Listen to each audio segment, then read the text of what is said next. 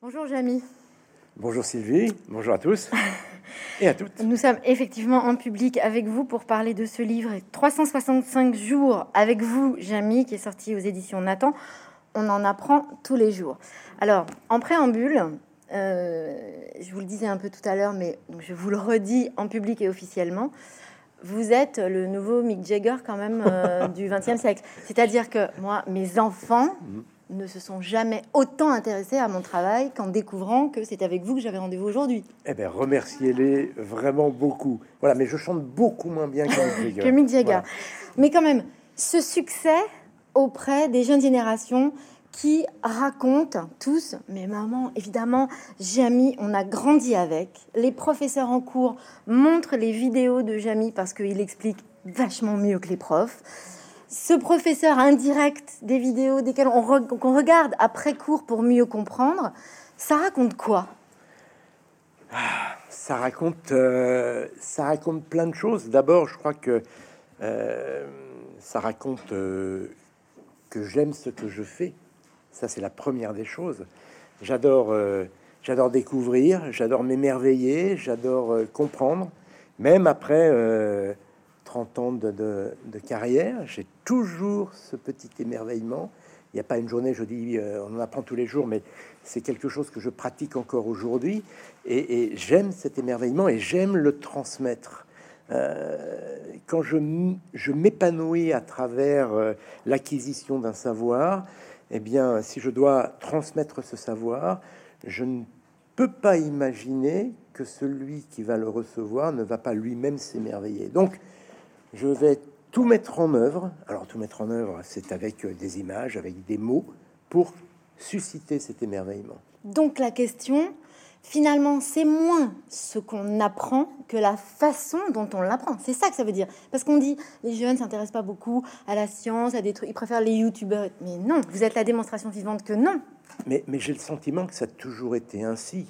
Euh, il y, a un paquet d'informations, un paquet euh, de, données, de savoir, de connaissances qui, qui étaient accessibles même lorsqu'il n'y avait pas euh, les réseaux, le digital, Internet, etc. Mais quand j'étais enfant, parfois j'ouvrais des livres, pardonnez-moi l'expression, mais c'était chiant et j'en ouvrais d'autres, c'était passionnant. Et pourtant, les deux parlaient de la même chose, du même sujet. Donc voilà, il y a le, contenu, c'est la base, et puis ensuite il y a comment on va le mettre en scène, comment on va le raconter, euh, le contenu et le contenant. Il y a un peu des deux. Il y a un peu des deux. Quand j'étais euh, en école de journalisme, euh, j'avais un, prof que j'aimais beaucoup qui disait oui, il faut qu'il il, il, faut que dans l'article il y ait une information, mais faut qu'on ait envie de la lire. Il faut qu'on apprécie la lire. Et vous, est-ce que vous êtes déjà interrogé sur cette façon de communiquer aux autres ah, Je, m'interroge quotidiennement. Chaque fois, quand j'ai quand j'ai écrit ce, bouquin, il y a 365 jours, il y a 3-4 entrées par, euh, par, par, euh, par, jour, euh, il m'est arrivé de reprendre des articles 3, 4, 5 fois. Aujourd'hui encore, euh, hier, j'étais en tournage. Euh, eh bien, euh, mercredi soir, dans ma chambre d'hôtel, j'ai réécrit des, séquences que je devais faire le lendemain parce que vu la situation dans laquelle j'étais, etc., ça ne me convenait pas, et parce que je trouvais que, connaissant un peu mieux mes interlocuteurs, je ne devais pas poser mes questions ainsi, et je ne devais pas échanger de cette manière. Oui, ça me. Mais, mais, mais euh, c'est un plaisir aussi de, le faire. Est-ce qu'on pourrait dire que, au-delà du fait qu'il y a une part de mise en scène, c'est-à-dire, euh, euh, je sais pas, être souriant, parler de façon audible, avec une certaine diction, est-ce qu'il y a chez vous, on en parlait aussi tout à l'heure, une finalement une attention particulière à ce qu'il peut y avoir de poétique dans la science? Oui, alors il y a, y a, y a tout cela et, euh, être intelligible, c'est très important. Articuler, soigner la ponctuation, soigner son vocabulaire, trouver le mot juste, euh, éviter. Mais c'est plein de petits détails auxquels. Euh, alors encore une fois, je, le fais parce que parce que j'aime le faire. C'est-à-dire que je, déteste les répétitions, trouver un synonyme, mais, mais le vrai synonyme, pas quelque chose qui va atténuer le sens ou, ou, suggérer un autre sens. Euh, je suis attentif à, tous ces détails. Et, euh, parce, que, parce que je pense que pour apprécier un contenu, alors à la fois le comprendre, mais vous l'avez dit tout à l'heure, l'apprécier, il faut, il faut trouver euh, cette, cette petite magie, cette petite musique qu'il y a dans les mots, qu'il y a dans le, dans le phrasé pour aller au-delà de l'information. Et qu'à un moment donné, parce que parler de poésie, je crois que quand on commence à comprendre quelque chose, mais qu'on le comprend avec euh, des mots qui sont goulayants, de belles images, eh bien, la poésie rejoint la compréhension. C'est-à-dire que le bonheur d'apprendre, euh, eh bien, il, se trouve là. C'est qu'à un moment donné, on, a compris, mais on s'est fait plaisir. Il y a une forme d'épanouissement. Et, moi, j'ai toujours l'impression, quand, quand je, euh, ce processus se met en marche, j'ai toujours l'impression de, de, euh, passer dans, dans les coulisses du savoir. C'est-à-dire que on a des choses devant, devant nous, on a euh, des paysages, des phénomènes. Quand on commence à les comprendre et que justement les mots sont, sont, justes dans la description de ces phénomènes, dans la compréhension, euh, dans, la mise en place des concepts, quand, quand, on a réussi à faire cela, eh bien, j'ai l'impression de rentrer dans les coulisses de notre monde. Et là, on entre dans la poésie. Vous avez dit un peu magique, donc c'est pas sorcier. Ce mot sorcier, c'est ça, c'est ce côté un peu. Euh, ben, il y a une magie quelque part? Oui, le côté c'est pas sorcier, c'était. Euh, je trouvais que cette expression était euh, correspondait exactement à ce que ce que l'on voulait montrer à l'époque, parce que quand j'ai commencé à faire ce travail, c'est vrai que la science était un petit peu sur un sorte de piédestal. Euh, en général, les gens qui parlaient de science étaient euh, euh, revêtus d'une blouse blanche, avaient un vocabulaire complexe, ce qui, est, parfois nécessaire hein, quand deux scientifiques s'entretiennent entre eux. Ils ont leur propre langage, de même que si nous, nous commençons à parler de radio ou de journalisme ou d'autres, nous aurons notre langage qui n'est pas forcément accessible à tous, mais nous sommes entre nous, nous savons à qui nous nous adressons. Euh, deux scientifiques qui parlent entre eux ont un langage qui peut sembler ésotérique aux autres. C'est tout à fait normal. C'est dans tous les corps de métier euh, ainsi. Euh, de peintres qui parlent ensemble ont un langage ésotérique pour les autres. Mais quand on s'adresse à un public de profanes, eh bien là, il faut trouver d'autres mots, un autre langage, avec des mots justes. Attention, c'est là où c'est difficile de faire, de simplifier, vulgariser. C'est là où c'est compliqué parce que on a très souvent tendance à prendre le premier mot qui vient pour illustrer quelque chose. Or, parfois, euh, avec la science, eh bien, un mot euh, peut signifier autre chose. Et c'est là où il faut être vigilant, c'est là où il faut consulter en permanence des scientifiques, des experts pour leur dire j'ai utilisé ce mot-là, est-ce que on peut vraiment l'utiliser pour exprimer ce que je veux dire?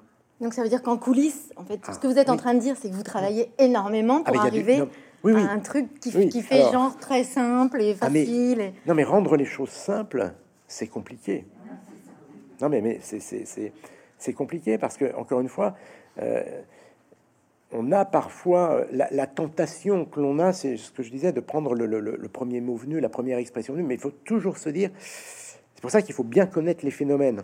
Quand, quand j'explique quelque chose, je dois d'abord et avant tout avoir bien compris ce que je veux expliquer parce que sinon, eh bien, je vais utiliser une expression qui peut suggérer autre chose, mais que je n'aurais pas senti parce que je ne connais pas le sujet. Donc, il faut bien connaître le sujet pour dire ah non, si je le dis comme ça, on pourrait penser ça que pas. donc il faut y revenir. Voilà. Et le, plus grand bonheur que vous avez à le faire, c'est le moment où vous cherchez ou le moment où vous trouvez? Il y a plein, il y a, il y a, plein de bonheur. D'abord, le, le, premier bonheur, c'est le moment où je comprends. Ah ça, c'est euh, c'est le, le moment où on comprend, à ce moment-là, on est tous des Archimèdes. Il y a toujours un moment, une espèce de, de, eureka. Alors c'est, voilà, parce que d'un seul coup, paf, il y a une espèce de lumière qui jaillit. Ah, c'est donc ça. Ah, on est content. Donc là, il y a un premier plaisir. Et puis après, comme mon métier, c'est de, de, partager, de transmettre, eh bien, c'est de se dire, mais comment je vais pouvoir créer cette, cet épanouissement, cette petite, ce petit éclair euh, chez les personnes qui vont euh, euh, lire, écouter, regarder, trouver les mots justes. Et parfois, là, c'est prise de tête. Parce que, non, je peux pas le dire comme ça. C'est trop long. C'est la phrase est trop alambiquée. Et puis, je dois commencer par ça si on veut comprendre ça. Puis ensuite ça. Mais on aura, on aura oublié à ce moment. Et parfois, parfois, c'est long. Parfois, écrire dix lignes, ça peut me prendre deux heures.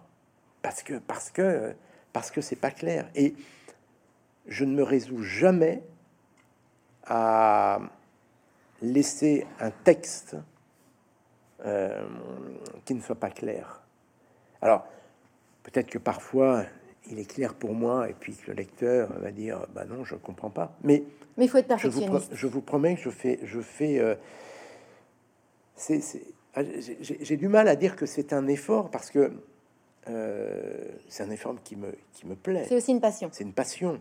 Donc, euh, voilà, j'ai envie de. de c'est presque un travail d'artisan quand, quand j'écris un texte comme ça, j'ai l'impression d'être un ébéniste qui est en train de, de un horloger De, préparer une table, un plaquage, et, je veux que ce soit beau, je veux que ce soit, ce soit lisse, que ce soit parfait, que, voilà. Il faut une âme de conteur. Vous aimez les histoires? Oui, euh, je, crois que je, crois que ça, ça, ça commence un petit peu par là. C'est ce que je raconte dans, dans, dans bah, c'est un peu pour ça que je vous pose la question. dans la préface du, du, bouquin, qui est une toute petite préface, mais, mais euh, qui est plus un édito euh, très court. C'est, vous euh, rendez hommage à votre maman déjà. maman, et, je, je, vous promets que c'est vrai. C'est ma maman qui me disait, elle est toujours de ce monde. Hein, je, parle au passé parce que c'était il y a quelques années. Mais je rentrais de l'école et elle me disait, c'était, j'étais en train d'enlever mon écharpe, mon manteau et tout. Qu'est-ce que tu as appris aujourd'hui à l'école Et j'adorais c'était un moment pour moi délicieux parce que, évidemment, quand on est enfant et qu'on va à l'école, dans une journée, on apprend plein de choses. Donc, je pouvais pas lui raconter tout ce que j'avais appris. Alors, ben, je choisissais le truc qui m'avait le plus euh, plu. Euh, alors, un jour, c'était des, maths, un jour, c'était euh, des sciences, de la géographie, un jour, c'était une, une rédaction. Je mémorisais mes rédactions pour pouvoir la lui dire quand j'arrivais à la maison. Donc il faut quand même aussi une sacrée mémoire alors. Oui, mais je crois que je l'ai entraîné comme ça. Voilà.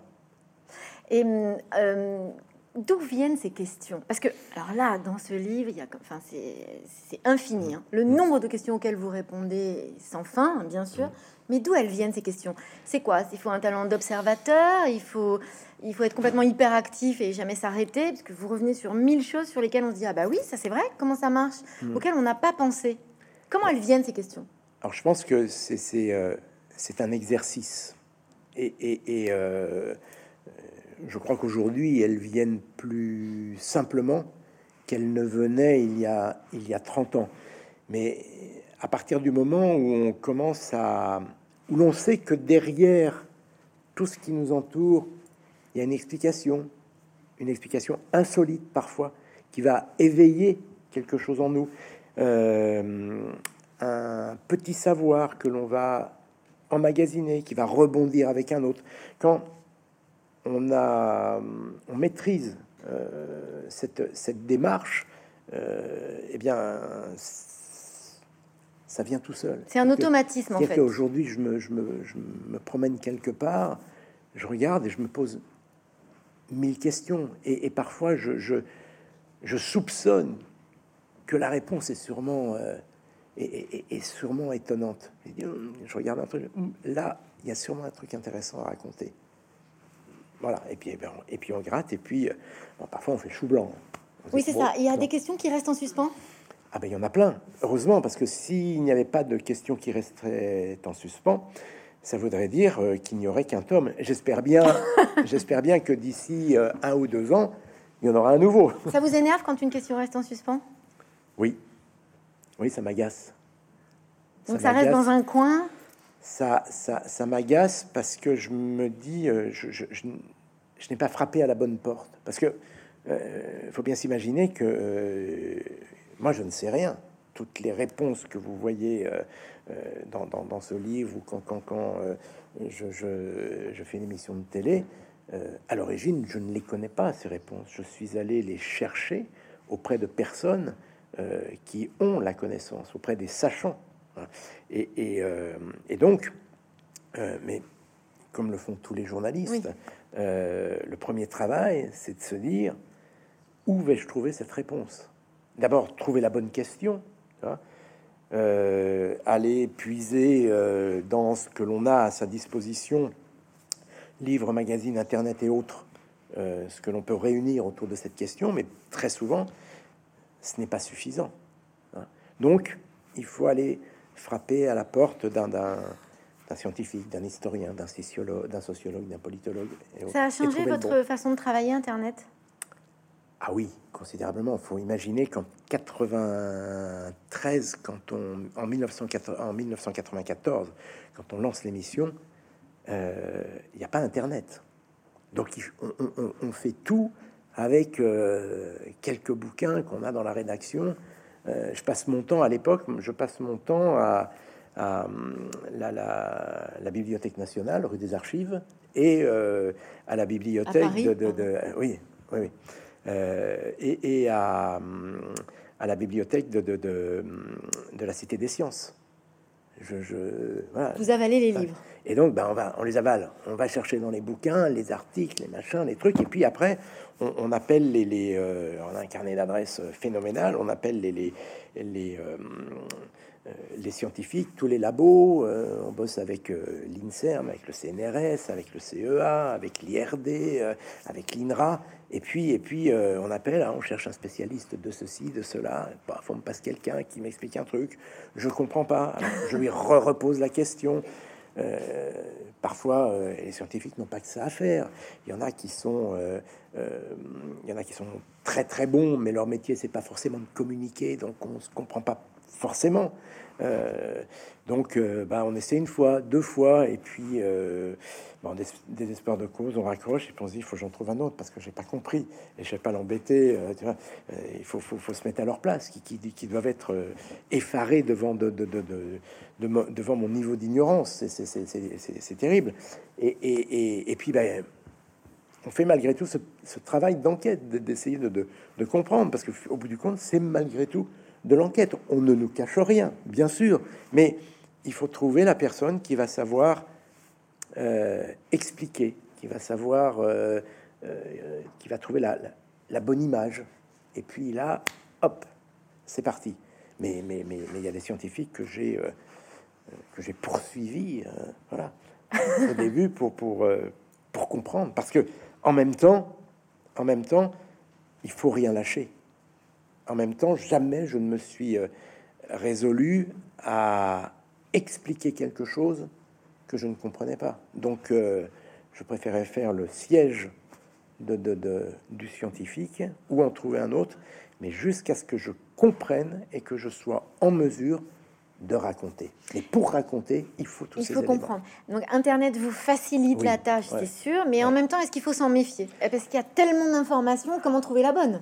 Complètement complètement. Mais déjà, c'est. Je crois que quand, quand on travaille, on, adopte un petit peu cette méthode scientifique, la méthode de, des scientifiques qui consiste à toujours vérifier, toujours vérifier que le contraire euh, euh, n'est pas vrai. Euh, donc, ben oui, Internet, Internet nous aide. Alors, Évidemment, euh, quand on va sur Internet, euh, on se retrouve très vite, on pose une question, on se retrouve très vite sur Wikipédia, Wikipédia mais c'est pas euh, Wikipédia qui va nous donner l'information que l'on cherche. Ça permet de débroussailler un peu, mais très vite après, il faut aller chercher sur des, des, documents qui sont beaucoup plus des publications de scientifiques. Mais, mais, mais, on y va très vite. On y va très très vite. Donc euh, oui, Internet, c'est très bien, mais il ne faut pas s'arrêter aux premières pages. Il faut, en fait, il faut apprendre à chercher. Aujourd'hui, c'est pas, je, tape un mot clé et je ne vais pas avoir quelle question je me pose. En fait, le plus important, quand on fait une recherche, c'est de, déjà de, formuler sa question. À quoi je veux répondre précisément? Dans quel cadre Dans quel contexte Bien baliser le terrain sur lequel on veut aller, la question à laquelle on veut répondre. Parce que vous disiez, il y a, plus de 1000, 1000 articles, 1000 entrées dans, dans, ce bouquin, euh, mais sur chacun des thèmes, il y a des milliers de pages. Donc, euh, euh, on peut pas, on peut pas tout résumer. Donc, il faut avoir une question précise. Qu'est-ce que je veux dire précisément? Quelle réponse je veux précisément Et puis, donner toutes les clés au lecteur, au téléspectateur ou à l'auditeur pour que cette réponse soit euh, intelligible. C'est un livre qui se présente un peu, moi ça m'a fait penser aux, agendas, euh, enfin vous savez, au calendrier plutôt euh, qu'on mettait au mur oui. quand moi j'étais enfant, où on avait une information tous les jours. Oui, c'est ça. Ça ressemble à ça? Vous l'avez construit comme ça? C'est un almanach. Alors on l'a construit, je dis on parce qu'on a été plusieurs à travailler au départ dessus. Hein. Il a fallu trouver les sujets, les organiser. Alors bon, c'est un almanach, on l'organise en fonction des saisons. On l'organise également en fonction des événements qui se déroulent à des dates, euh, à des dates euh, précises. Hein. Alors aujourd'hui, il y a des journées de tout, euh, qui, sont, qui sont certaines sérieuses, d'autres pas du tout. Mais parfois, on en joue parce qu'il y en a tellement qui sont si peu sérieuses que voilà, on retourne le truc. Voilà, il y a il y a une journée de la bataille d'oreiller, par exemple. Voilà, ah un truc de dingue. Voilà, ça existe. Voilà. Bon, euh, je, je, je, euh, l'ai pas trop utilisé, mais de temps en temps, c'est rigolo de rappeler un truc comme ça. Et puis, on va en jouer pour décliner une thématique euh, autour d'une journée. Donc, voilà, au début, on, on, travaille en fonction des saisons, en fonction des événements, et puis ensuite, après, en fonction aussi de, de, de ce que j'aime bien. Voilà, quand on a bâti le, le, le, euh, le chemin de fer du, du, bouquin, euh, ben, parfois je disais ah tiens mais moi j'aimerais bien j'aimerais bien parler de ça, j'aimerais bien faire un petit article là-dessus. Et tac on cochait, on cochait, puis on a rempli comme ça les 365 jours. Euh, avec une thématique par jour, je, je, vous disais. Et puis, à partir de là, il y a deux journalistes qui sont allés chercher des informations. Et puis, sur les des sujets moi, que je, ne maîtrisais pas. Hein, et puis quand j'ai eu toutes les informations, eh bien, euh, j'ai euh, rédigé les, les, les articles.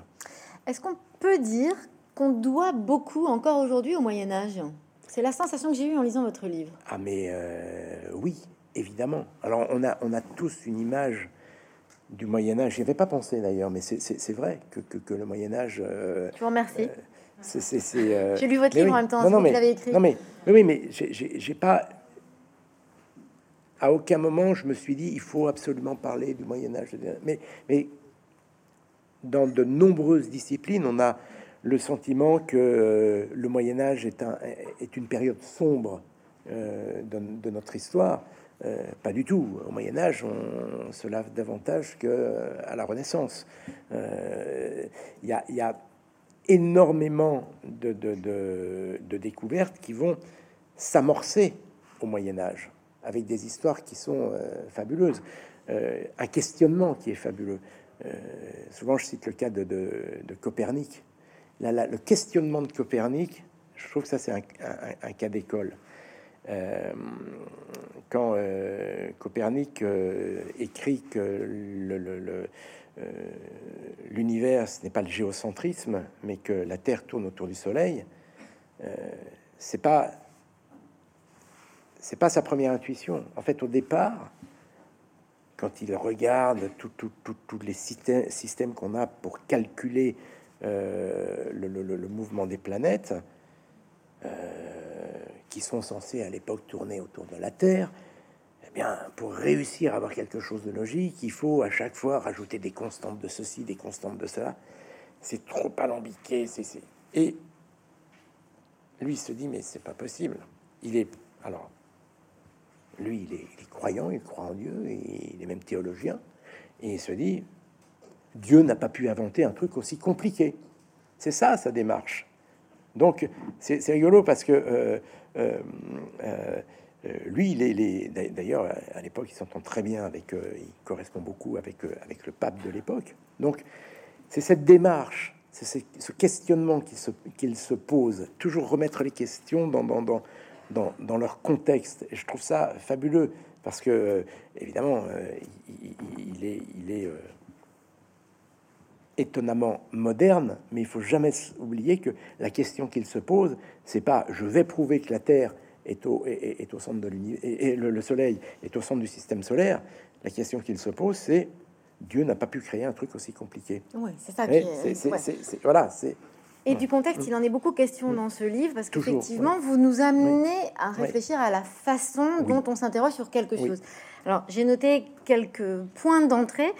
Par exemple, les expressions. Alors, les expressions, c'est très présent dans votre livre. Donc, par exemple, est-ce qu'un jour les poules auront des dents Et bim, alors on arrive sur cette question-là des poules, des dents, bon, des dinosaures, etc. alors, on va pas donner la réponse, elle est dans votre livre, mais la part des interrogations sur les expressions populaires, elle est très importante dans votre travail?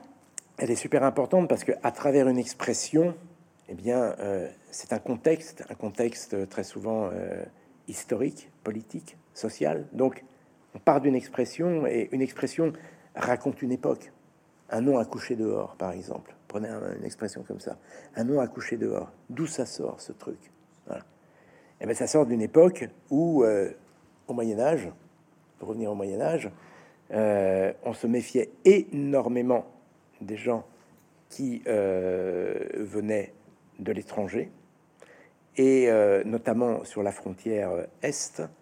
Et donc, quand un, voyageur arrivait à la nuit dans une auberge, quand il prononçait son nom, on ouvrait bien sûr le, le, le je sais plus comment ça s'appelle, le Judas Le Judas, voilà. On voit le Judas.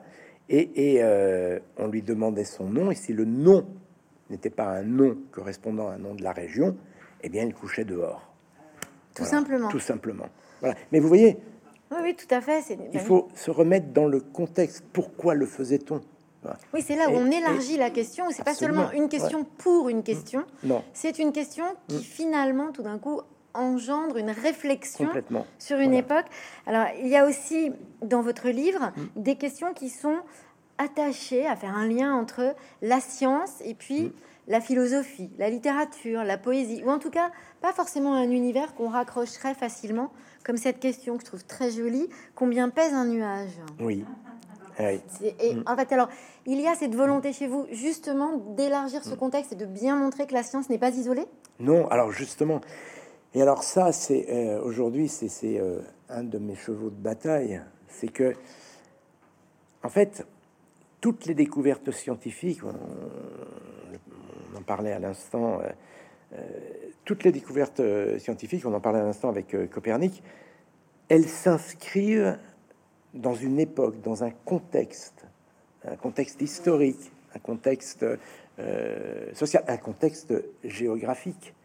Euh, quand on parle de la machine à vapeur, par exemple, euh, tout le monde a en tête que c'est euh, James Watt qui, qui et Newcomen qui mettent au point la machine à vapeur, qu'elle sert d'abord à,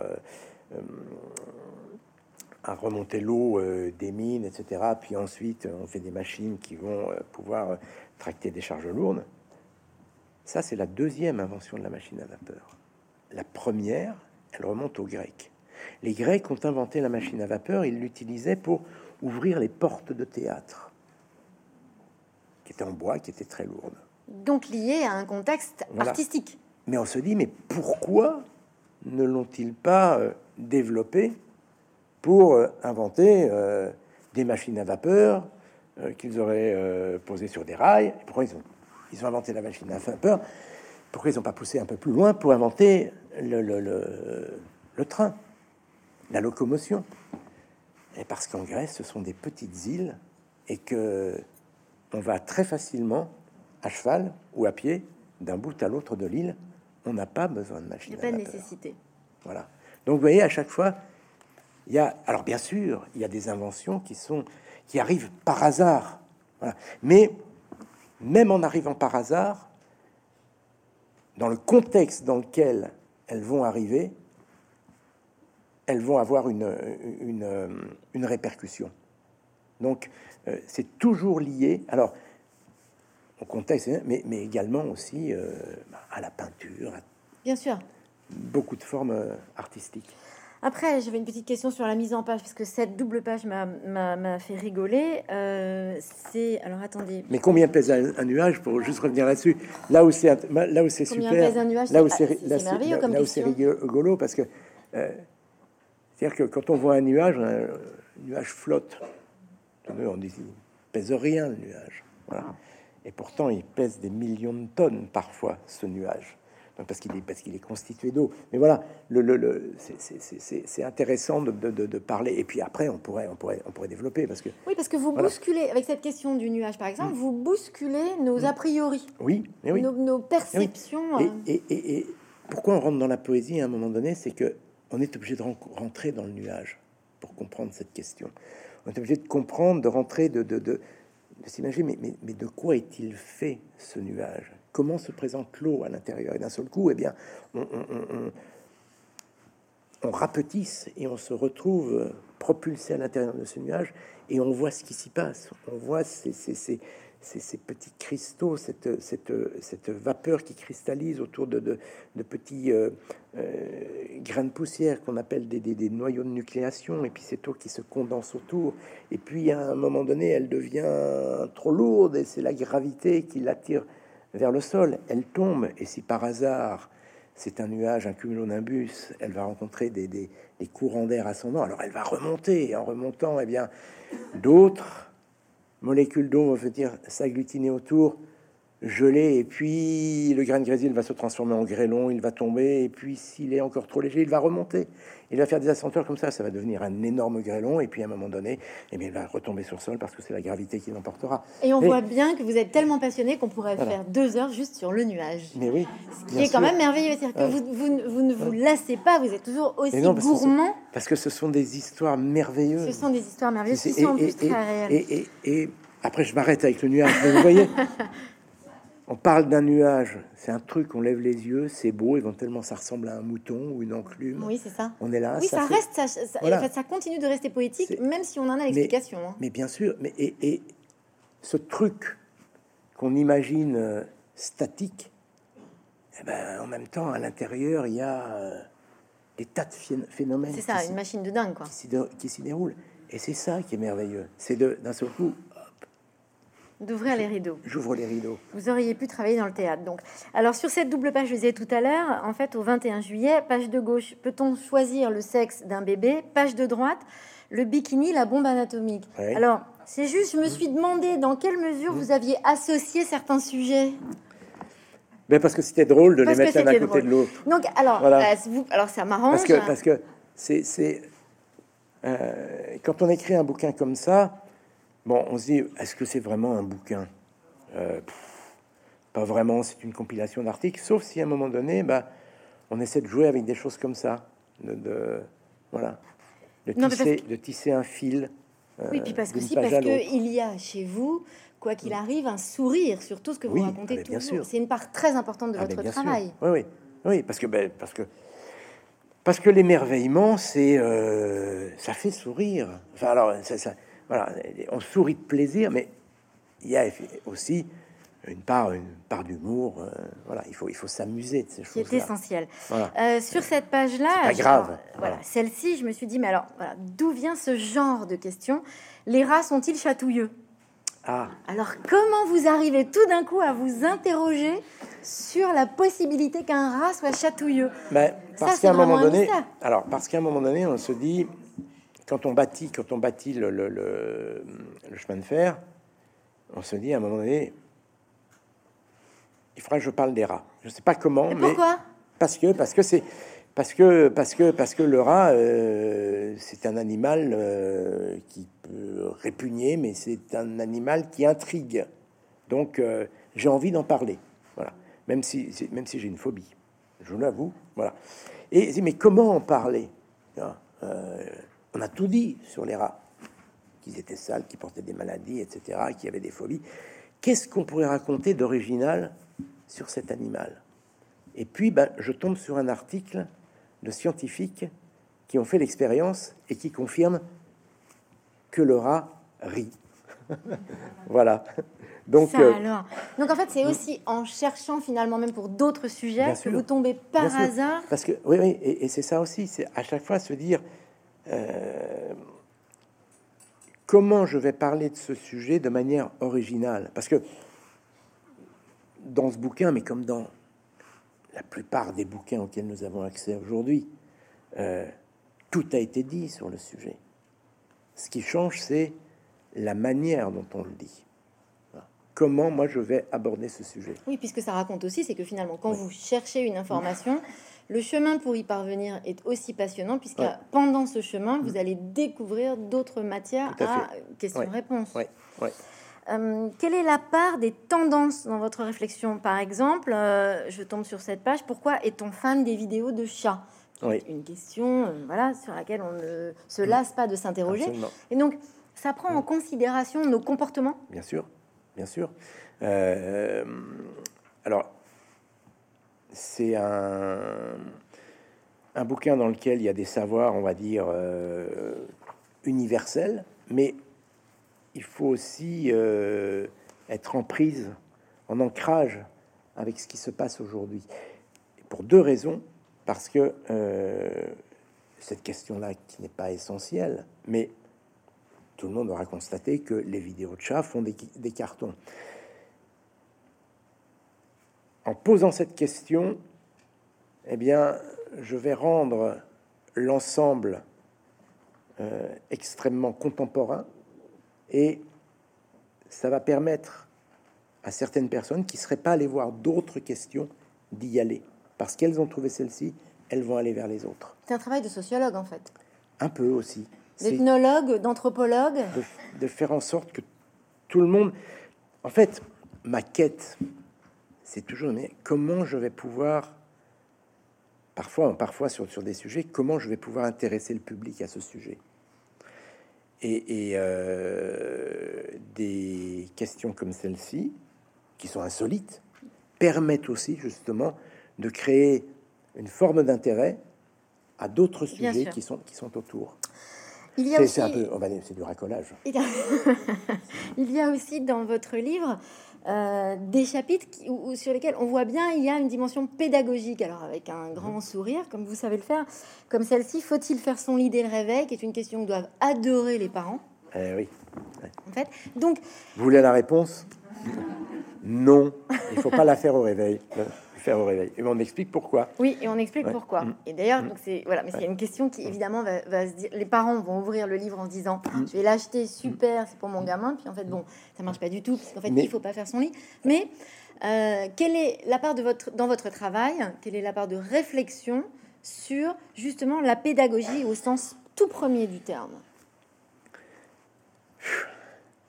Je, je, je sais. C'est. c'est, euh, je sais pas si j'y pense. D'accord. J'ai- pas. Ça, pas. c'est instinctif en fait. Ouais. C'est-à-dire que euh, j'ai la réponse à cette question. Pourquoi il faut pas faire son lit le matin? Et euh, donc le sujet, il n'est pas, il est, il est pas dans le fait de pas faire. Le, le- le sujet, il est euh, à propos des acariens qui vivent dans, dans, dans nos lits. Donc, il faut laisser et, et donc, et donc, et donc l'idée, c'est de se dire comment je peux parler de ce sujet-là? Si j'attaque direct en disant, euh, bah, euh, il y a des acariens dans nos lits, machin et tout. D'abord, peut-être que certaines personnes le savent déjà. Donc, c'est comment je peux amener cette info de manière originale. Et avec l'idée de faire son lit ou de pas faire son lit, c'est un truc marrant. Donc, voilà, je vais utiliser une, une pirouette, voilà, pour amener le, le, le- le public à s'intéresser à ce sujet. Mais là, on le voit bien. Dans votre travail, Mm. quasiment, euh, c'est déjà la question en Mm. soi et, Oui. et tout un Ah, travail. oui. C'est ça le plus, le plus difficile dans votre boulot? C'est à la fois le plus difficile et le plus excitant. Je comprends. Ouais, c'est des deux. C'est toujours. c'est euh, J'ai souvent dit d'ailleurs dans, dans- dans- notre conversation là, c'est à la fois. J'ai du mal parfois à dire est-ce que c'est un effort ou est-ce que c'est du plaisir. C'est mais il y a les deux. Mais a la question, la- quand même, ah, c'est le question, sujet, en fait. hein. La question c'est c'est hyper importante. C'est le sujet. Ouais, ouais. J'en ai une petite dernière. Alors celle-ci, je voudrais bien savoir comment vous arrivez à ça, parce que moi déjà avant de lire votre livre, je ne savais même pas que ça existait. Le tardigrade Oui. est-il immortel? Oui, Déjà, moi la première chose que j'ai faite, c'est de me demander ce que c'était qu'un tardigrade. Ouais. Donc je suis un bon exemple des gens qui plongent dans votre livre Mm. en découvrant aussi des choses qu'ils ignoraient Mm. tout à fait. On ne sait Ouais. même pas de quoi on parle. Et donc, qu'est-ce que ça veut dire? Ça veut dire que vous êtes en perpétuelle recherche, tout vous alerte. Vous êtes quoi, hyperactif?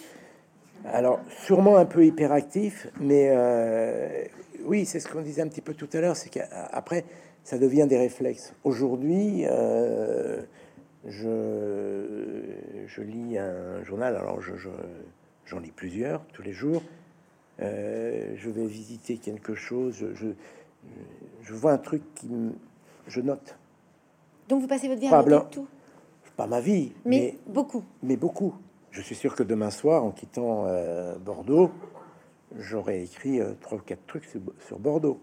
Voilà. Que j'utiliserai, je ne sais pas quand. Peut-être. Voilà. Mais je vais classer. Et je me- là, je dis, ah, il y a un truc. Est-ce que ça a été difficile pour vous d'apprendre à utiliser les réseaux sociaux? Alors, euh, ça s'est pas fait comme ça, parce que ce sont vraiment des codes. Euh, mais il y a eu de l'envie. Il y avait une vraie envie. Et, euh, donc, quand c'est comme ça, eh bien, euh, il faut, il faut s'entourer des bonnes personnes. Et, bah, c'est ce que j'ai fait. Je suis allé rencontrer des personnes qui savaient faire et qui m'ont appris. Elle venait d'où cette envie? C'est quoi? C'est une plus grande liberté? C'est une plus grande accessibilité? Alors, la première des choses, la première des choses, c'est que euh, quand on aime euh, dire, transmettre, tous les supports sont bons.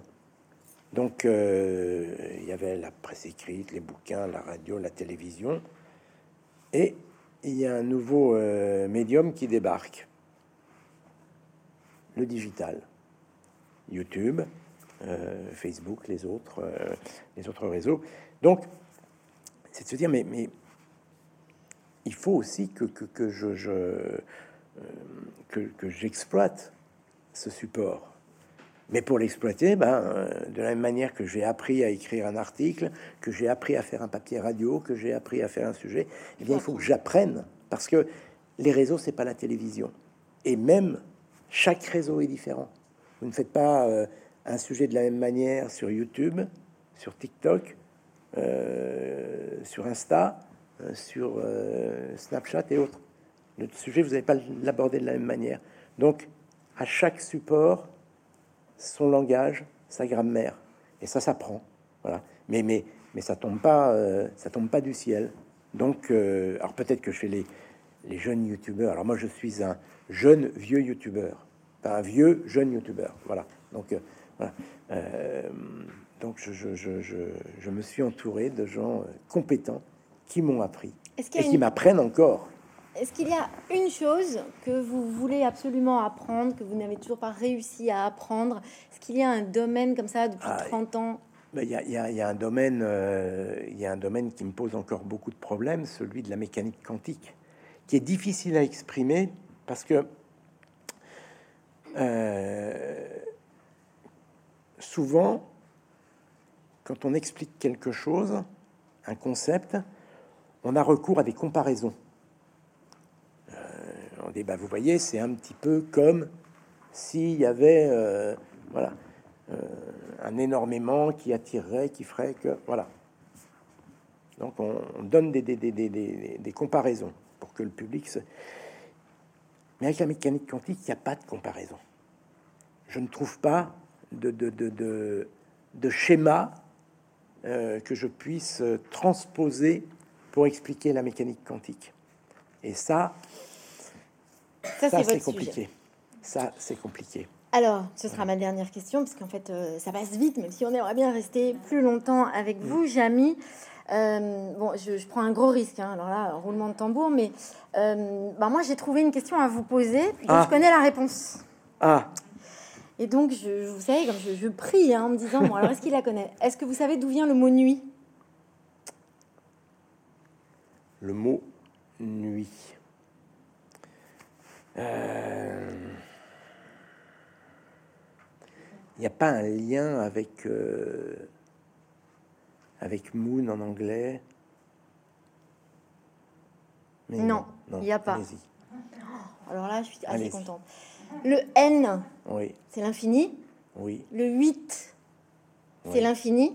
Le mot nuit dans toutes les langues vient du principe de l'infini, du noir et du sombre de l'infini. Donc le N- en français, Oui. on dit 8, donc nuit. En allemand, 8, Nacht. c'est art, donc nacht. En italien, c'est otto, Otto. donc nuit, c'est note.